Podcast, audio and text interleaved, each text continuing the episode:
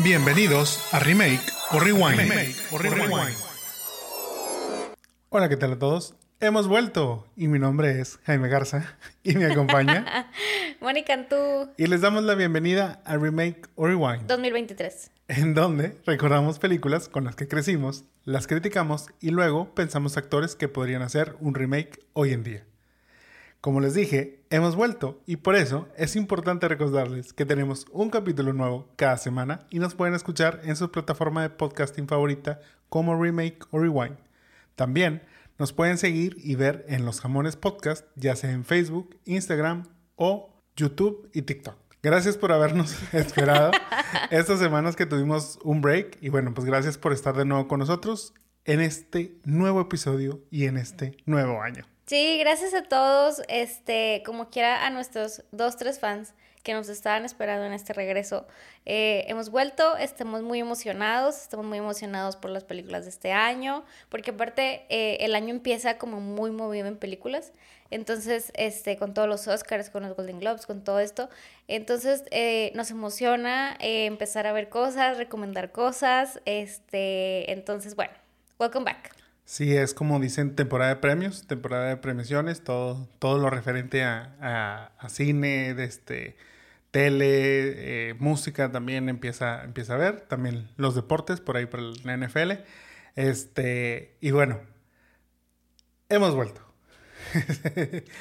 y antes de pasar a la película de esta semana, es momento de contarles sobre qué vimos en estas semanas que tuvimos de break y qué les podemos recomendar y qué no. Obviamente, todo sin spoilers. Moni, ¿qué viste esta semana que nos quieras o en estos en este tiempo que nos quieras recomendar o platicar?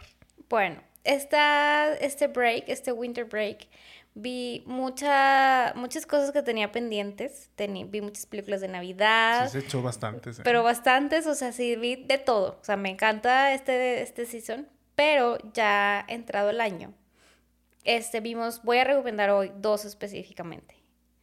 Eh, descubrimos que tenemos Star Plus, como en sus redes sociales les ha de aparecer. Y precisamente empezamos a ver uno que nos ha salido mucho eh, por la pauta, que se llama The Patient o El paciente con Steve Carell. Eh, véanla, está muy buena. conocemos a Steve Carell por el buen Michael Scott del gran jefe de Dunder Mifflin. Este, pero en ese papel, o sea, yo creo que es, una, es, es muy bueno. O sea, me gustó mucho tanto él como actor, como, como la trama y como todo este proceso. O sea, él es un, un, psicólogo, sí que es un psiquiatra. O es un psicólogo. Psicólogo, me imagino. Este, que, que pues da terapias y así. Entonces, bueno, pues, este, nos imaginamos el proceso, pero el proceso él internamente no lo voy a dar spoilers, pero está muy buena. Recomendada 100%, sí. Yo Totalmente. La valo. Y este, también de Star Plus, digo, esta no es nueva. Eh, justamente eh, acaba de ganar ella un Golden Globe. No, sí, un Golden Globe. este, por su actuación. Eh, yo leí el libro hace un par de años, The Dropout. la historia de esta Elizabeth Holmes que fue y estafó a todo Silicon Valley, diciendo que con una gota de sangre iban a tener resultados. Yo leí el libro, a mí me gustó mucho. Y empezamos a ver la serie. Esta no la hemos acabado, pero creo que pues igual, o sea, es, es, buena, la historia es buena. Y esas son, serían mis dos recomendaciones del día de hoy. Muy buenas recomendaciones porque, pues, digo, están, como decimos, avaladas por nominaciones y por este, crítica positiva. Entonces sí, sí vale la pena que, que le echen un vistazo a estas dos series. Yo, por mi parte, les voy a recomendar, bueno, les voy a hablar de dos. Primero, nos tenemos que subir al hype porque así es esto. Y empezamos a ver, obviamente, The Last of Us. The Last of Us, esta serie en HBO Max o en HBO, la adaptación del videojuego ahora a la televisión con Pedro Pascal y la niña se me fue su nombre. Ya, no, ella no la hemos casteado. No, no la hemos casteado. Pero la niña que este, participaba en Game of Thrones, que era este, ahí también uno de los personajes que al final terminó siendo un fan favorite para muchos. Sí. Y bueno, esta serie, como les decimos, apenas vimos el primer, el primer capítulo. Cuando sale este podcast, ya debió de haber salido el segundo, pero El primero, muy bueno, ¿eh? Y la serie promete 100%. Había demasiado hype también. Sí, es que el mundo del videojuego, o sea, del videojuego como, como tal, tenía ya mucho fandom. Cuando se anuncia la serie, pues obviamente hay mucha expectativa porque siempre las adaptaciones de videojuegos a películas, a series, a lo que sea, dejan mucho que desear. Entonces, pues sí, como que era el miedo de este gran videojuego logrará captar o capturar este, la esencia ahora en la serie. Parece que lo va logrando. La verdad es que el, primer capítulo, muy bien. Muy bien tanto para quienes son fans del juego como para quienes no lo son, porque creo que explica muy bien y no, digamos, no, no es tan obvio de decir de que, ay, no, pues si ya lo jugaron, ya saben de qué se trata y no les explicamos. No, creo que sienta muy bien las bases para, para todos. Esa la recomendamos. Todos los domingos va a estar saliendo un capítulo nuevo y a lo mejor hablamos de esta ya cuando termine para ver cuáles son nuestros comentarios finales. Mientras, también les cuento de otra que estoy viendo precisamente en HBO Max. Otra también que está ahí como que en la controversia, totalmente opuesto a The Last of Us. Esta es Velma. Velma es una serie animada, como lo dice su nombre, está basada en el personaje de Velma de Scooby-Doo. Esta serie, por si estaban perdidos, la está realizando Mindy Kaling. Ella es Velma, aparte de ella hacer la la historia. Y desde un principio hubo mucha controversia. ¿Por qué? Pues porque hay cambios de color en los personajes, hay este, pues también en cuestiones de sexualidad, porque obviamente esta es dirigida al público adulto. No es una caricatura para niños, es una caricatura para adultos. Y desde un principio recibió hate. Obviamente recibió un hate pues, por todo este gender bending. Bueno, no, no hay gender bending, perdón, perdón es race bending. Tipo cambian ahí las, las razas de los personajes empecé a ver mucha, mucha controversia por lo mismo, porque, pues ya saben, como quiera hay un hate ahí sobre Mindy Kaling. Eh, le quise dar la oportunidad. No, o sea, ya sabía a lo que me afrontaba. No había muy buenos reviews ya de ya ahora que se, que se estrenó. Pero dije, bueno, le voy a dar la, la chance. Vi cuatro, o sea, van saliendo dos capítulos por semana. Me tocó ya ver cuatro, o sea, pude ver, pude ver cuatro. Híjole, qué complicado. El problema de esta serie es que, y, muchos en sus críticas lo han dicho, y creo que es, lo más claro, es que usar la, este, el PI, o sea, la, propiedad intelectual de, de Scooby-Doo es una mera excusa. Realmente esta serie debió haber sido hecha con otros personajes, con personajes originales, pero se sabe que no hubiera tenido el mismo impacto. Entonces, pues es como un, este, un truco barato para que la gente los volteara a ver tomando el mundo de Scooby-Doo, los personajes. En estas, o sea, pero tan, tan es así que en esta serie no sale Scooby-Doo. O sea, salen los demás personajes del, grupo, o sea, que es Vilma, este, Shaggy, que no se llama Shaggy, se llama este, Norville. Eh, sale Fred, sale Daphne, pero no sale Scooby. Entonces, la verdad es que creo que pudo haber tenido mejor potencial sin, sin haber sido parte de este mundo de Scooby-Doo.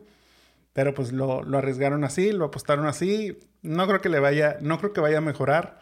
Si la quieren ver, denle chance, pero la recomiendo muy poquito. ¿eh? sí.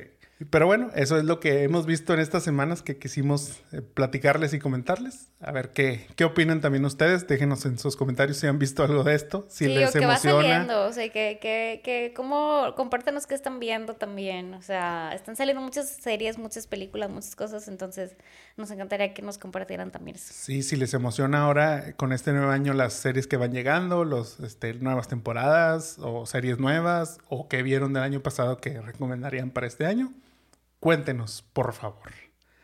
Pero ahora sí, es momento de ir a la película de esta semana, que es Blast from the Past, o Mi novio atómico, como se llamó aquí en México.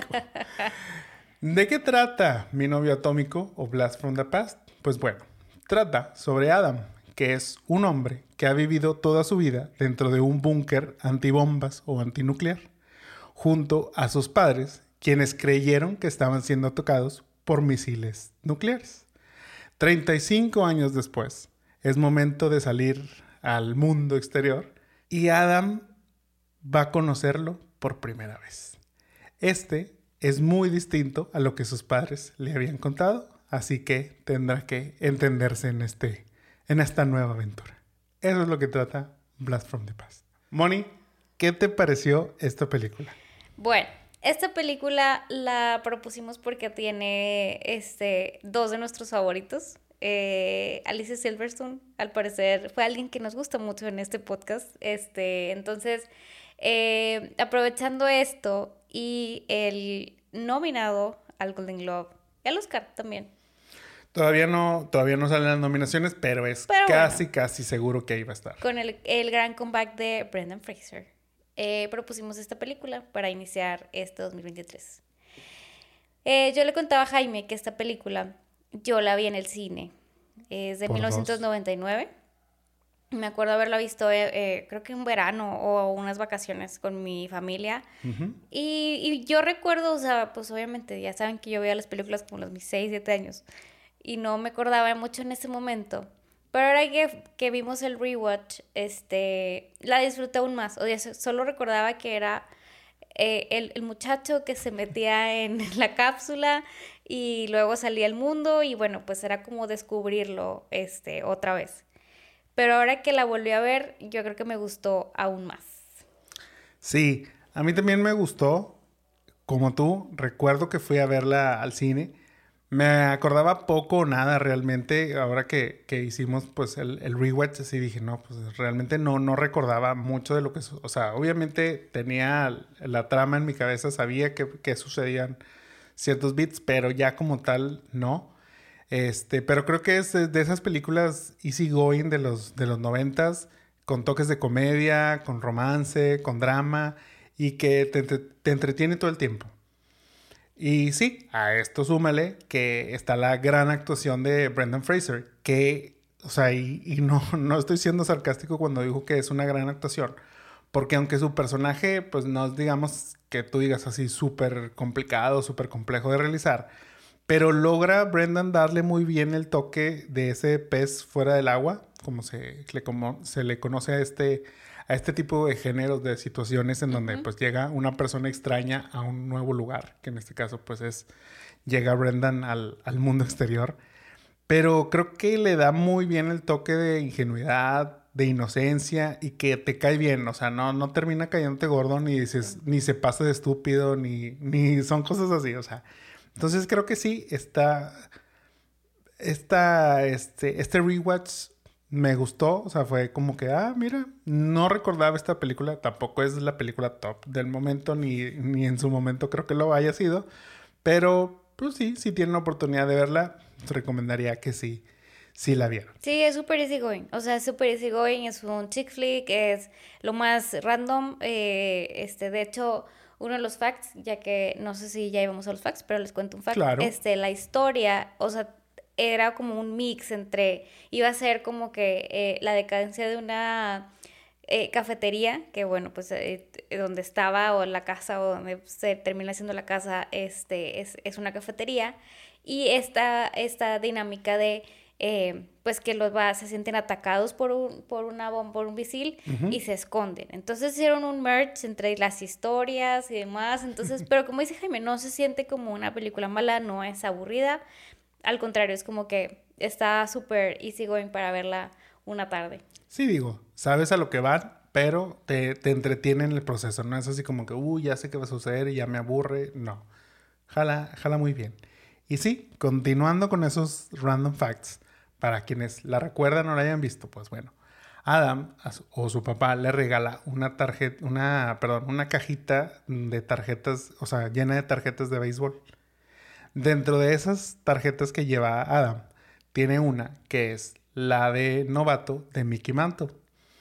Cuando sale al mundo exterior, pues bueno, él va, este Adam va a buscar también cómo obtener más dinero y encuentra una tienda precisamente de venta de tarjetas en donde pues también compran, compran tarjetas de, en este caso de las de béisbol. Pues bueno, el dueño le dice que esa tarjeta de Mickey Mantle, ah no, que le compra toda la caja por 500 dólares. Adam, al realmente pues no saber ni de precios ni de nada, pues sí, no, claro, o sea, él lo que quería era tener billetes chicos, porque le habían dado billetes grandes, le habían dado billetes de 100 dólares. Entonces él quería billetes chicos y le dice, ah, no, claro, te puedo dar 500 dólares en billetes pequeños. Y Adam, no, súper emocionado. Ahí es donde conocemos y aparece Eva, que le dice que no, que la pura tarjeta de Mickey Mouse valdría alrededor de unos 6 mil dólares. Eso es lo que se comentaba en la película. Pero en el año del 2015, justamente una tarjeta de novato de Mickey Mantle fue subastada en 525 mil dólares. Entonces, ese, o sea, y el, sí, o sea, y el Adam, bueno, en su, en su creencia iba, iba a venderlos todos por, por 500 dólares cuando pues en teoría eran, eran tarjetas pues todas muy antiguas, que pues obviamente iban a tener un valor muchísimo más grande. Eso sí, las tarjetas que tenía Adam en realidad eran reprints, o sea, no eran, las, no eran tarjetas reales, eran, eran reimpresas de los 80s y 90s y que pues no, no eran tan cotizadas. Bueno. También, dentro de, de los curiosos facts dentro de la película, pues bueno, es como que esta, esta, este juego con los nombres, como comenté, pues el personaje principal es Adam, quien es Brendan Fraser, y Alicia Silverstone hace a Eva.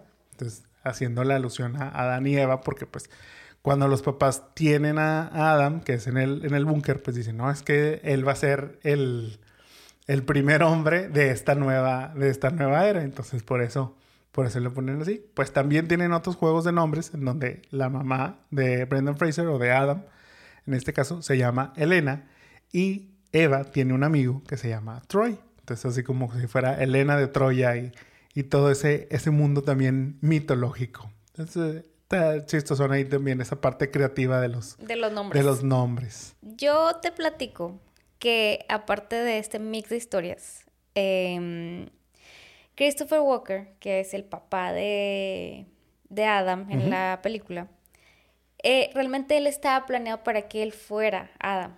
O sea, random, era como que para hacer este mismo papel. Em, incluso grabaron, o sea, escenas de él siendo como que Adam. O sea, Adam era, Adam era Christopher Walker y a la vez era su papá. O sea, Okay. O sea, realizaba los dos personajes. O sea, digamos, al papá y al hijo. Ajá. Pero pues luego como que luego ya no les hizo clic. Y fue cuando trajeron a Brenda. Ok. Entonces, bueno, como que creo que lo de, de Christopher Walker siempre es como muy peculiar en, sus películas. En esta no es la excepción. Este, pero bueno, pues se me hizo como que algo raro de que también quisieran que fuera Adam en un inicio. Está, que, está calificada con el 58% de críticas en Rotten Tomatoes. Okay. O sea, tampoco es malísima, tampoco es mal, es buena. Eh, tenía un presupuesto de 35 millones y recaudó 40. Entonces les fue... Mm, más o menos. So-so. Y yo creo que em, fue de las primeras, bueno, o sea, no tal vez tan declarado, pero yo creo que es el primer fact que encuentro donde dicen cuánto pagó una marca que sale en la película. Y en este caso, o sea, cuando Adam va a, o sea, lo manda a su mamá como que a la misión de ir a traerle cosas y así, le dice que vaya a un Holiday Inn. O sea, le dice... Sí, le dice, si te tienes que quedar, si tienes que pasar la noche en algún lugar, que sea en un Holiday Inn. Y entonces, pues él este, va a dar el Holiday Inn y claro, es un Holiday Inn súper random y así. Pero Holiday Inn pagó 3.5 millones de dólares por aparecer en la película. Es que sí sale la marca ahí bastante, eh, bastante en primer plano. y aparte, o sea, lo dicen varias veces. Entonces, se me hizo interesante encontrar el dato. Probablemente, pues, hay marcas que pagan mucho más. O sea, ya ven que es muy común, pues, ver Coca, Pepsi, dependiendo del mood que traigamos en las películas. Pero se me hizo interesante saber que, bueno, pues, está como que el, el número de, de cuánto, este, pues, le dieron por ahí por aparecer. Pues. Y pues tiene buena publicidad, o sea... total, pasa ahí como, como un buen hotel, este, tanto de tradición como para... Para, este, ya las es que no podemos decir para el futuro porque pues esta película es del 99, entonces pues ya no sé, no sé cómo se ha percibido hoy en día este Holiday Inn. Ya sé, ¿verdad? Y bueno, como que en todo este research también, y cuando la vi, lo pensé, a final de cuentas, pues nosotros acabamos de pasar por una pandemia. O sea, a mí me emocionó como mucho, ya sé que, que ñoña, pero me emocionó, o sea, de que como los, los first de Adam, o sea, como que él simplemente ver el cielo, o de que el papá le dijo que en la, en, había este librerías para adultos y que estaban de que poison y así, o sea. que, tenían, que tenían un gas tóxico invisible. Y que no, o sea, ajá, que no. Y cómo fue descubriendo, incluso cómo le dice a Eve que él sí quiere casar, que, que necesita una esposa en dos semanas, o sea, cómo a veces cosas tan simples ir descubriéndolos. Y leía un artículo precisamente de que pues esta película fue como referencia a, bueno, lo que vivimos o lo que vivieron muchas personas que pasaron uno o dos años encerrados por X, oye, y volvieron a descubrir el mundo, o sea, vieron cosas, convivieron, los niños, los que le decimos pandemias, entonces, como algo de 1995, este, vino a dar ahorita y quedó perfecto 20 años después, o sea...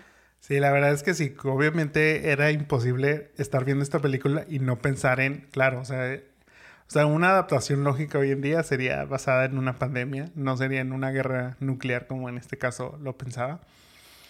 Y, y sí, o sea, quieras o no, era como que, claro, o sea, es, ese confinamiento, es ese no salir, o sea, este, que en el caso de, del papá acá de, o sea, bueno, el personaje de Christopher Walken, que que sí lo lleva al extremo, ¿verdad? O sea, lo lleva a un extremo en donde se refugian y se encierran y sin saber realmente nada, sin buscar como comunicación el exterior, porque si hubieran tenido un radio o algo para escuchar a este, el exterior, hubieran sabido que la vida estaba continuando como si nada, mientras ellos estaban este, encerrados en su, en su búnker. Que bueno, era un mega búnker, o sea, porque tenían así como... Era una réplica, o sea, era, era la réplica de la casa, pero en subterráneo, más aparte, como dices, él tenían cosas de súper, tenían como el patio y tenían como que muchas cosas. Se preparó mucho para, para esta, para la guerra nuclear. Sí, bastante, bastante preparado. Pero bueno, volviendo a la cuestión este de, de pandemia y, de, y todo eso, pues sí, o sea, es, o sea, es luego como esas, como esas veces que decimos, bueno, es, es este la vida imitando el arte, en este caso sin, sin ser tan directo, pero sí, como dices, está viendo esas, esas similitudes de lo que muchos pudimos pasar o muchos llegaron a pasar de, de estar encerrados y de no, no tener contacto al exterior, a después volver y hacer todo ese proceso nuevamente de reincorporarse a la vida normal o a la nueva normalidad. Sí, a mí me gustó mucho, o sea, me gustó mucho de cómo, o sea, creo que es una buena actuación de Brendan, o sea, creo que estaba como en la cúspide de su carrera. O bueno, estaba como por empezar por ahí.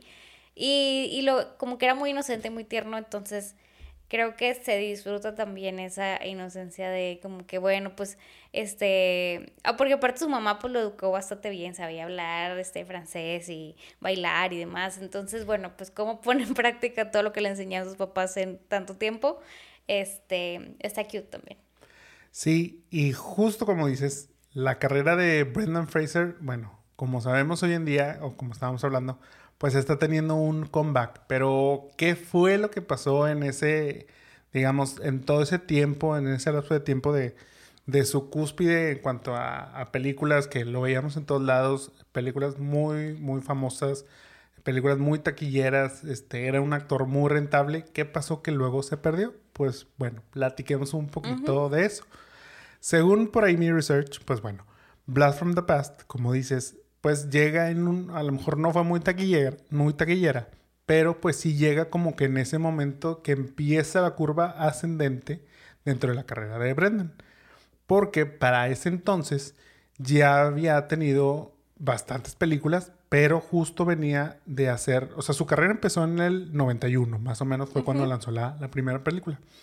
Pero el 97 una película o dos películas antes a esta, lanza George of the Jungle, este, Jorge de la Selva, esta adaptación de una caricatura bastante viejita que la, adaptaron ahora para también este, la, el cine, un live action, y tuvo una recaudación de taquilla este, increíble, o sea, con un, con un presupuesto, perdón, con un presupuesto de 55 millones de dólares, recaudó 175. Sí, o sea, le fue, o sea, le fue bastante bien, sí, o sea, para este tipo de película, digamos, una propiedad intelectual que no era, pues a lo mejor como la caricatura, porque pues era una caricatura, como te digo, ya de tiempo atrás, no, no, no era así como de momento de este, unos Power Rangers o unas Tortugas Ninja que, que eran lo que había en los noventas.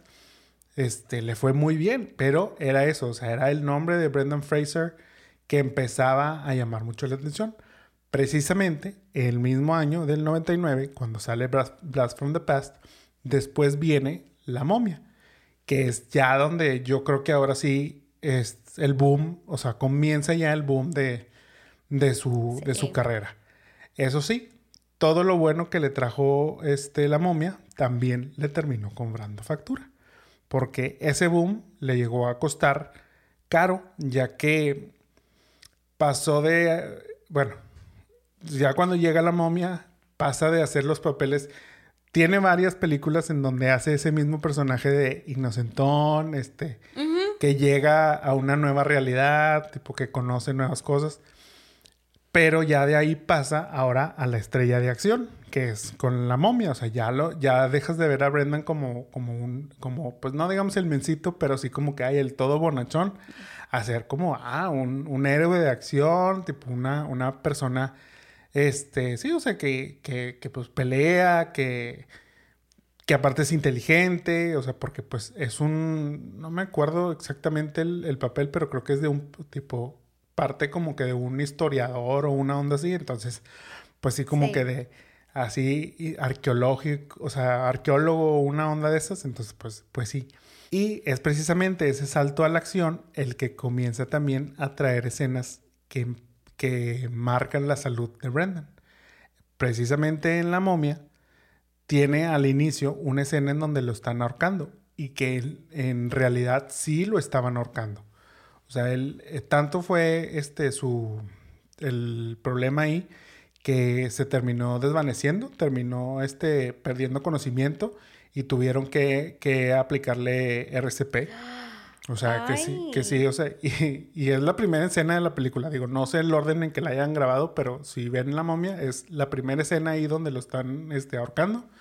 Tal cual, sí, sí terminó siendo ahorcado de verdad. Ay, wow. Entonces, bueno, de ahí pues ya, ya empezaban, como empezaban como esas cosas. Pero lo, lo, que, lo que le digo, lo que les digo, el éxito en esta película pues llevó a a que se hiciera toda una franquicia de películas de la momia, dentro de las cuales Brendan participaría en tres. De estas tres, la última que grabó fue en el 2018. Para el 2018 estaba hecho garras. O sea, él, mismo lo dice, o sea, estaba lleno de vendajes y, y compresas frías para poder aguantar y soportar el dolor de lo, que, estaba, de lo que estábamos grabando. O sea, él incluso dice, o sea, hasta tenía algo como si se pudiera decir un, traje de exoesqueleto, o sea, o sea, ya era... De puras como así para protegerse. Sí, sí, sí, haz de cuenta que así tenía que, que este, grabar y precisamente cuando termina ya esta, esta tercera película, haz de cuenta que entra directamente a, cirugía. La primera cirugía que se hace es una cirugía en la columna para liberar precisamente presión en la, en la espina dorsal y los nervios por, todo el dolor que estaba sufriendo. Después de eso tuvo otra operación para reposición de rodilla y luego pasó por más cirugías de la columna porque no terminó, o sea, esa primera cirugía no fue la no fue suficiente, tuvieron que volverlo a operar. pobre. Todo para destrabar huesos comprimidos y que incluso pues tuvo operaciones de cuerda vocal entre otras. O sea, sí le empezó, o sea, ahí es donde ya, o sea, estamos hablando que pasamos del 99 al 2008, no fueron ni 10 años, y ya estaba hecho garras el pobre. Dentro de este lapso también, pues bueno, tuvo en el 2013 Brendan un, pues digamos que fue víctima de acoso por parte de Philip Burke. Philip Burke es quien en ese entonces era presidente del Hollywood Foreign Press Association. Esto pues hizo cuando el actor este, denunció, digamos, pues que cayera en una cierta lista negra para el mundo de Hollywood. Porque pues mm, la verdad es que aunque se hizo una investigación por parte ahí de la Hollywood Foreign Press Association, nunca se tomó en serio realmente. E incluso dentro de las declaraciones de Burke, él dijo que había sido una broma, que este lo tomó mal Brendan Fraser y que pues obviamente eso no le cayó, no le cayó bien a, Brendan. Y esa parte terminó haciendo que, que él empezara a retraerse un poco, a alejarse del ojo público y lo que ocasionó que pues las llamadas para nuevos proyectos fueron menos y menos hasta pues ya lo que comento que llegaba este a pues, pues prácticamente no, no verlo, aunque estuvo trabajando en diferentes proyectos, pues ya era muy poco lo que lo, lo que lo Sí, o sea, yo creo que desapareció así como en un lapso.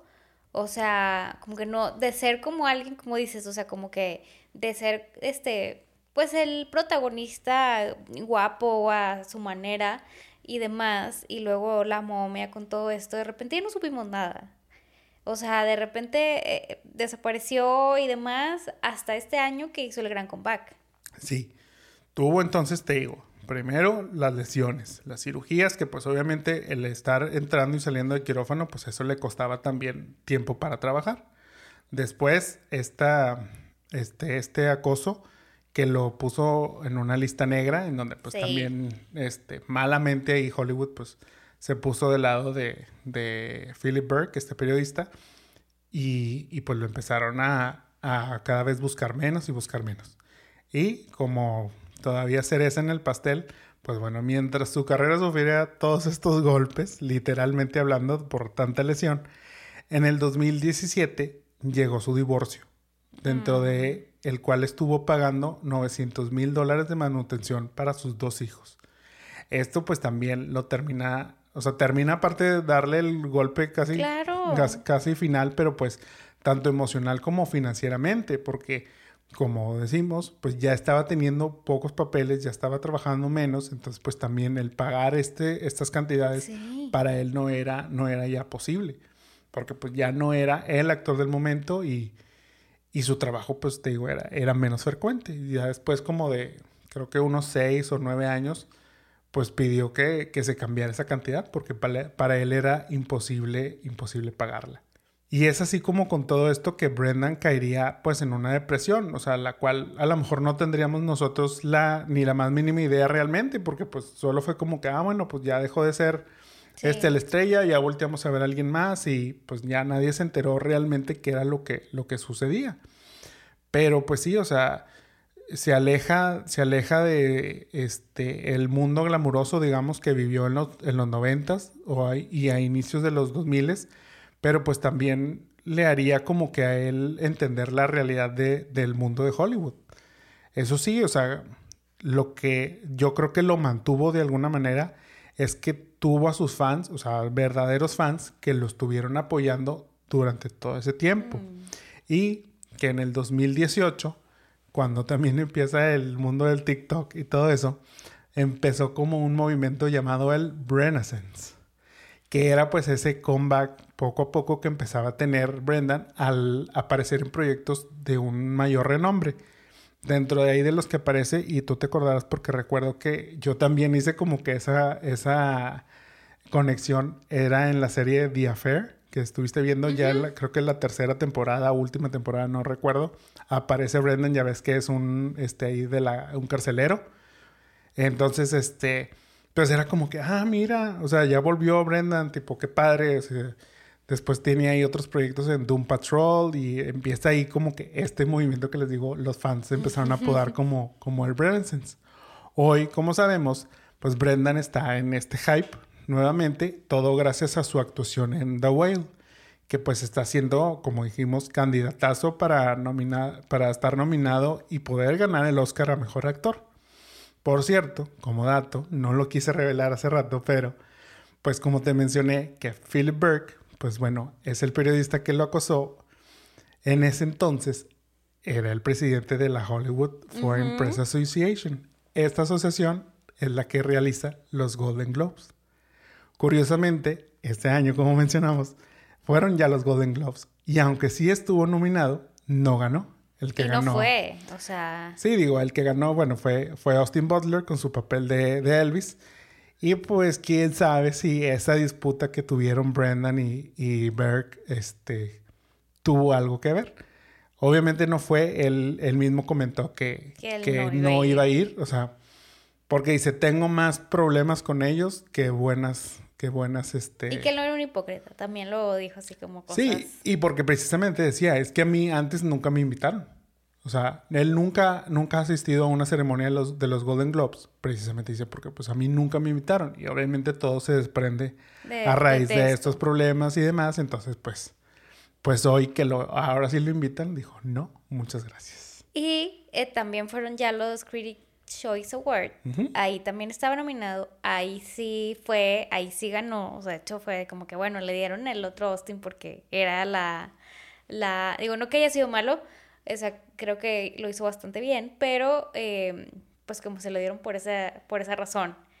Y también, o sea, digo, creo que este, eh, lo comentábamos antes de, de grabar, pues el speech que dio en el, en el Critics este, Choice fue como que muy cute, o sea, fue como, como bueno, yo estaba, este, como que dio la analogía que él estaba en el bosque y dejó como, este, migajitas y Darren, en- el director de la, de la película, este, lo encontró. Entonces, se me hizo como algo padre. O sea, yo creo que siempre tiene, es un bonachón. O sea, Sí. siento que siempre ser, o sea, que él así, como esos papeles de súper bueno y así, así es él. O sea, bueno, esa es como la vibe que me da. Y con su speech este fue como que, ay, cosito, le queda un abrazo. Sí, sí, sí. TQM, Brendan Fraser.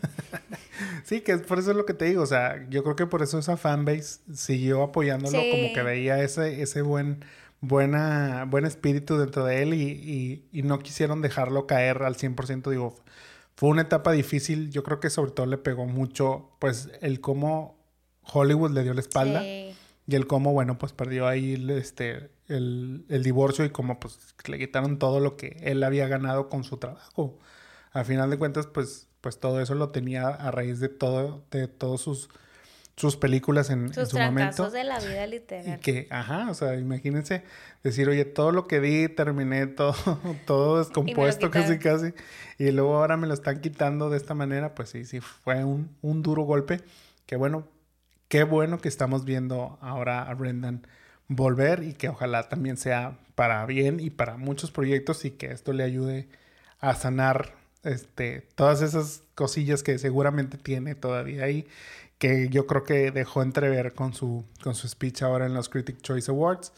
Este, pero, pero bueno, creo que está padre. Creo que ver esta película me ayudó a recordar precisamente ese Sí. Brendan Fraser, que dices, ah, es, es muy buen actor, es muy bonachón, cae bien, te gusta verlo, le crees, te ríes, este, todo eso. Entonces, pues bueno, ahora habrá que ver The Whale, a ver qué tal, te- a ver qué tal también en esta actuación. Pues dicen que es muy buena, entonces ya veremos, la platicaremos, este, o mm, ojalá gane el Oscar. Sí, pues habrá que ver a, a ver ahí cómo, cómo tocan las nominaciones. Eso sí, no es este, no, uno dice, ay, sí, qué padre que le dieron el papel así. Hay gente que la que no está contenta de que haya tenido ese papel, porque precisamente este es un papel dentro, o sea, bueno, el papel que realiza en The Whale es de un homosexual, entonces dicen, no, porque no contrataron a un homosexual que ya fuera gordo Ay, bueno, para que ya, o sea, para que hiciera el papel. Hay muchos que, pues sí, yo, yo entiendo que sí hay muchos, ¿verdad? Pero yo creo que también la oportunidad de darle este, este papel a Brendan y que, que pues sí, demostrara eso que, que tiene dentro, pues bueno, también es muy válido. claro, y yo, bueno, creo que, digo, sin ver todavía la película, o sea, creo que es el estilo de Darren también, o sea, lo hizo en. Black Swan, este, como estos cambios de, de pues, Natalie Portman enflacó, él, él, él engordó, o sea, creo que también es como, it's fiction, o sea, déjenlo ser. Queremos aquí aprender. Y bueno, pasemos entonces al remake. Sí. ¿Te parece? Precisamente hablando de casteos este eh, revoltosos y que crean ahí conflicto. Bueno, mejor vámonos nosotros al, al nuestro que aquí, aunque sea, nos peleamos tú y yo. Te dejo empezar esta vez. Ok, vamos entonces con mi cast. Yo, para Calvin Weber, que es el personaje del papá de Adam, tengo a Rick Moranis. Ah. Rick Moranis, como ya sabrán si nos han escuchado en los anteriores, pues es Danny Oshia de Little Giants, Pablo Mármol de Los Picapiedra, entre otras películas. Que bueno, ya se rumora mucho su comeback. Yo Otro, que- otro comeback que vamos a tener. Entonces yo creo que, pues bueno, para, para que sea parte del comeback, que nos, que nos dé este, el papel de, de Calvin Weber. ¿Tú a quién castearías? Te vas a reír. Creo que mi caso es el más bizarro. Pero, este, voy a castear a William Dafoe. O sea, como que, como Christopher Walker me da siempre el vibe como de tipo crazy. Entonces dije, eh, de hecho yo siempre los confundo. I'm sorry. Pero a, a William. Ok, ok. Fíjate, o sea, nada más porque obviamente pues ya tienen que ser alguien de una edad, digamos, de 60, 70 años. Pero sabes que viendo, viendo la actuación de, de Christopher Walken, ¿sabes quién decía yo? Es que actúa como si fuera, o, o más bien sería, es que este otro actor actúa mucho como él, Vince Vaughn. O sea, si lo ves físicamente, como que ciertas expresiones, sientes- Se parece. tiene mucho de Vince Vaughn, o sea, bueno, este Chris, no, sí, Vince Vaughn tiene mucho de Christopher, Christopher, Walken, entonces, bueno, a lo mejor en unos años también podría realizar este tipo de papeles. Tal vez. Para el caso de Ellen Weber, quien es, quien es la, la mamá, yo tengo a una que ya hemos mencionado, que precisamente tú lo has mencionado, Patricia Clarkson. Patricia Clarkson, quien es la mamá de Olive en ECA y también es Adora Krellin en Sharp Objects.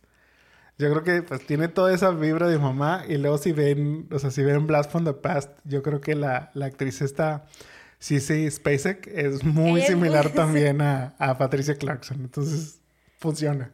Funciona bien. Bueno, sí puede ser. ¿Quién tendrías, ¿A quién tendrías tú? A Lisa Kudrow. Ok, ok. O sea, como que dije, o sea, me gustó la, como que no recordaba nada de la mamá, entonces como en este punto donde obviamente, o sea, yo hubiera sido igual de que, oye, ya quiero salirme de aquí, o sea, estoy harta de estar aquí, necesito un drink, este, ese papel, y dije, bueno, pero Phoebe puede, o bueno, como la conocemos a Phoebe de Friends, este, podría hacerse ese papel como despistadona, pero a la vez buena gente y así. Sí, yo creo que sí, sí funciona. Para el papel de Troy, quien es, como comenté, el amigo de Eve, yo tengo a Chris Colfer, quien Ok. es Kurt Hummel de Glee. Ok. Este, creo que, creo que encaja en el papel, digo, Sí. pues, a final de cuentas lo que quieres es ese, o sea, me da risa porque es ese estereotipo del amigo gay de una mujer en los noventas. Entonces yo creo que Chris Colfer eh, podría hacer muy bien este papel. Ok. ¿Tú a quién tendrías? Fíjate que este tenía uno y ahorita me acordé de otro que dije, no, claro, o sea, queda perfecto. A Ben Platt. ¿Quién es Ben Platt? El que salen de Politician. Ah, claro, claro, sí, sí, sí, ya sé de que que- politi- Eso es como que tiene este estilo. O sea, creo que no es gay. O sea, No, creo que que, no. no. Pero tiene como ese vibe como este intenso, este medio con personalidad rara. ento- no rara, sino particular. Sí, sí, sí. Ok, bueno, funciona, funciona. Para Eve, que es el papel de Alicia Silverstone, yo tendría a Emma Stone. Ay, fíjate que sí la pensé, fíjate. Cruella, que es precisamente este, Mia en La La Land, y bueno, Olive en ECA, ahí también habría como un, un reencuentro. Sí, porque fíjate que es como, o sea, es, pues es bonita, o sea, es como la evolución de Ter Horowitz. Este, o sea, ya era como en otro vibe y le valía y así, o sea, es como, eh, no es mala, o sea, es súper buena, pero es como, vale madriste. Sí, sí, sí. Entonces, yo dije, ah, pues, este, Emma Stone. Puede creo, que, creo que ahí. ¿Tú a quién pondrías? Mi sería Amanda Seyfried. Mm, ok. O sea, como justo la estábamos viendo. Sí, sí, sí. Mm, como te dije, no la estoy llamando en el papel de joven. Este, Ah, bueno. pero sí es que si ven la serie de The Dropout, precisamente Amanda Seyfried es quien hace el personaje de esta, esta este, estafadora. Pero hace la, o sea, hace la versión de cuando está en college, que debe tener este no más de es- no más de no más de 20. 20. Y pues no, ya la verdad es que Amanda ya dio un poquito el viejazo. Este, pues no, no le creo que sea, que sea un estudiante de, de carrera, ¿verdad? Pero, pero bueno, en este caso, mm, no sé. no bueno, ya nos quedamos con Emma Stone. O sea, pero, pero bueno, quería proponer a Amanda. Ok. y para Adam, yo tendría a Tom Hopper. Ajá. Tom Hopper es Luther de Umbrella Academy. El. O sea, el gran- ya ves que es el grandote. Pero es el mismo personaje. O sea, en realidad Luther es como ese mismo personaje de todo bueno, Este, aparte es grandote, impone, como en el caso era de Brendan Fraser. Sí. Pero pues te digo, todo bonachón, siempre como que buscando ayudar y obviamente enamoradizo y todo ese show. Entonces, yo dije, ok, creo que, creo que Tom podría hacer bien este papel. ¿Tú a quién tienes? Fíjate que yo iba a castear a Sebastian Stan. Ah, ok. Como que dije, bueno, él es un actor muy versátil. O sea, es Bucky de Ajá. los Avengers y, y este que hizo, ya ves que hizo Tommy el de Tommy Tommy. Pa- O sea, como se me hace que es como alguien muy versátil y como está guapo. O entonces dije, bueno, puede funcionar de guapo, buena gente.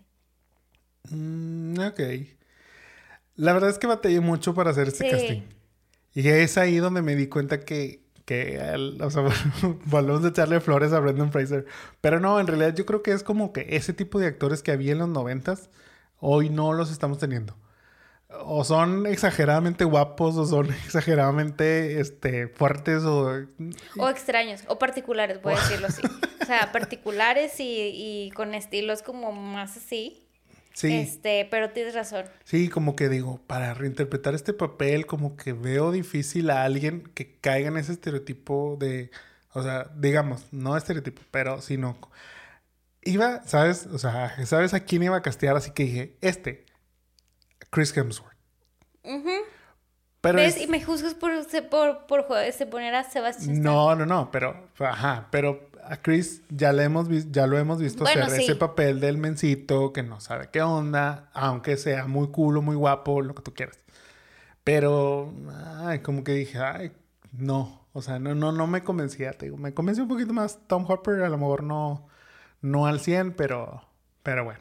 Sí, creo que sí está, estaría padre, fíjate. Sobre todo por el papel que hizo en, en Umbrella. Eh, creo que, te digo, podría funcionar ahí algo. Sí, pero yo también batallé mucho como que en hacerlo y como que dije, "Mm, la película me gustó tanto que bueno, sé que estoy spoiler alert, pero no sé Antes quién de que lo digas. ¿Harías cambios? O sea, si le hicieras, ¿harías cambios en la historia? No, fíjate que no. Y, y mi, res- mi research, este, cuando hice el de esto de la pandemia, sí, se me dio cuenta que era un tema atemporal. Ajá. O sea, tal vez, bueno, pues obviamente updatearías este, cosas. Este, eh, yo creo que ahorita ya no pasaría esto de que se quedaran incomunicados o algo así. Incomunicados, como dices, o sea, no tenía ni un radio, o sea, como algo muy básico. Pero creo que al final era como esa analogía de, de como quedarte en algo y como renacer o no sé. O sea, no, no le haría cambios. Sí, digo, yo creo que eh, si hiciéramos un remake, como dijimos, el cambio más fácil, así como que es la- hacer como que cambiar la paranoia de la, del conflicto con, este, El- con las el bombas. COVID. Ajá, o sea, hacer algo como que alguna pandemia o algo así. O si acaso, pues bueno, hoy en día también tenemos este, las paranoias con, con la guerra con Rusia, con la guerra con Corea del Norte, sí, entonces... sí tenemos pues a lo mejor, sí, a lo mejor, a lo mejor sí podría aplicar para, para una situación hoy en día. Me recuerda también, ¿sabes? A um, la serie, digo, no la viste, pero no sé si, te, si tengas conocimiento de la serie eh, Unbreakable de Kimmy Schmidt.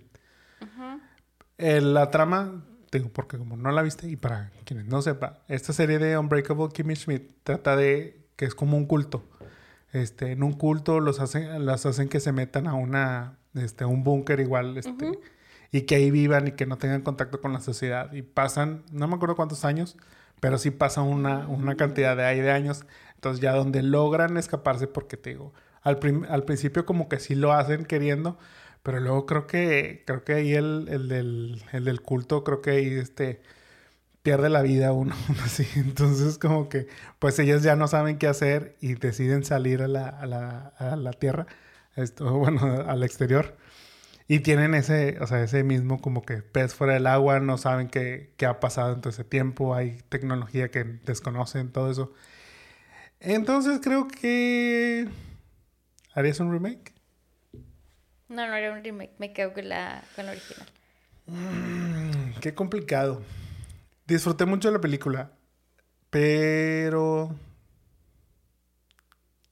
Creo que sí haría un remake. Ok. Creo que sí un remake porque te digo, creo que está muy olvidada. Entonces a lo mejor eso ayuda a que sea una idea fresca hoy en día. Bueno, que, sí. que uno no lo sienta tan como que, este, ay, pues es un remake, es lo mismo y así. Entonces creo que puede funcionar. El reto aquí es a quién castean.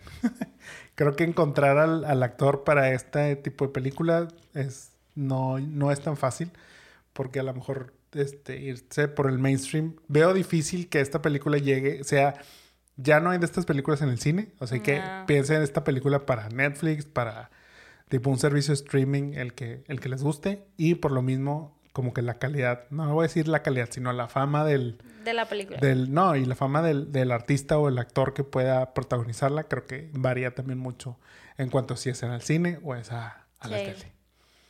Pero, pues, te digo, yo creo que sí le, le podría apostar a un, hacer un remake. A un remake. Creo que aquí es donde, donde entiendo la crítica a veces hoy en día sobre que solo en el cine vemos películas de acción de superhéroes o películas multimillonarias como tipo Avatar y todas esas y que no se le da este ya lugar a este otro tipo de películas que a lo mejor son pues pues más de low budget, llamémoslo así, pero pues que, que tienen como quiera su corazón y que tienen como quiera entretenimiento para los demás. Véanla. Sí, denle una oportunidad. Si no la han visto, véanla, vale la pena. La verdad es que se les, este, un, un viernes, un sábado o un dominguito así que, que quieren estar tranquilos viendo tele, la recomendamos 100%. Totalmente. Pero bueno, es todo por el capítulo de hoy. Nos despedimos. Espero que les haya gustado. Coméntenos si ven esta película. Coméntenos si les gusta o no. Coméntenos si la vieron, si les gustó o no. ¿Qué opinan de Brendan Fraser? ¿Qué opinan de su, de su comeback? ¿Qué opinan de Alicia Silverstone? Si quieren también. Ahora no hablamos tanto de Alicia, pero, pero bueno, este, yo creo que... Pero si nos quieren dejar un comentario también está bien. También cuéntenos, yo sé que, que la quieren mucho. Este... sí. Y pues bueno, los, los esperamos que nos escuchen la próxima semana. Les tendremos, ya volvemos, volvemos este ya ahora sí, continuamente, semana tras semana. Ya saben, todos los martes un capítulo nuevo. Nos pueden encontrar como Remake o Rewind en plataformas de podcasting y como Los Jamones Podcast en Facebook, Instagram, YouTube y TikTok. Bueno, antes de... Gracias, Jaime. De nada. Queremos mandarle muchos saludos a nuestros seguidores de Bélgica. De Bruselas. De Bruselas. O sea, sí, sí, digo Bélgica, pero específicamente en Bruselas. Hola, seguidor de Bruselas. ¿Quién, nos escucha, ¿Quién nos escucha en, Bélgica? Por favor, repórtense. Ajá. Para poderle hacer un saludo especial. O sea, no nada más lanzarlo al, al anonimato. Hemos visto, miren, no sé si nos ha escuchado, pero al menos ha bajado todos nuestros capítulos. Entonces ya eso es decir algo. Entonces sí, que se reporte, que nos diga quién es, que nos mande un saludo a nuestras redes. Repito, nos pueden encontrar como Los Jamones Podcast en Facebook, en YouTube, en TikTok y en Instagram. Así que ahí, en cualquiera de esas nos puede, nos puede comentar. TQM, seguidor de Bruselas. Saludos cordiales. Y bueno, también a los seguidores de México y a los seguidores de Estados Unidos y a los seguidores, tenemos otros en, en Argentina y en España. sí, está bien padre. Entonces, saludos a todos. Está variado. Está variado, saludos a todos del mundo, a los fans del mundo, pero específicamente porque el de Bruselas los ha escuchado todos y nos ha bajado todos los capítulos de los jamones, lo cual estamos muy agradecidos. Sí, ese yo creo que sí lo podemos considerar como fan número uno. pero, pues sí, que, que se reporte para darle un saludo ya completo, hacer una mención como tal. Si quiere, si no quiere, pues no, pero no pasa nada. pero bueno, nos despedimos ahora sí. Mi nombre es Jaime Garza. Y yo soy Mónica Antú. Y nos vemos la próxima semana. Bye bye. Bye.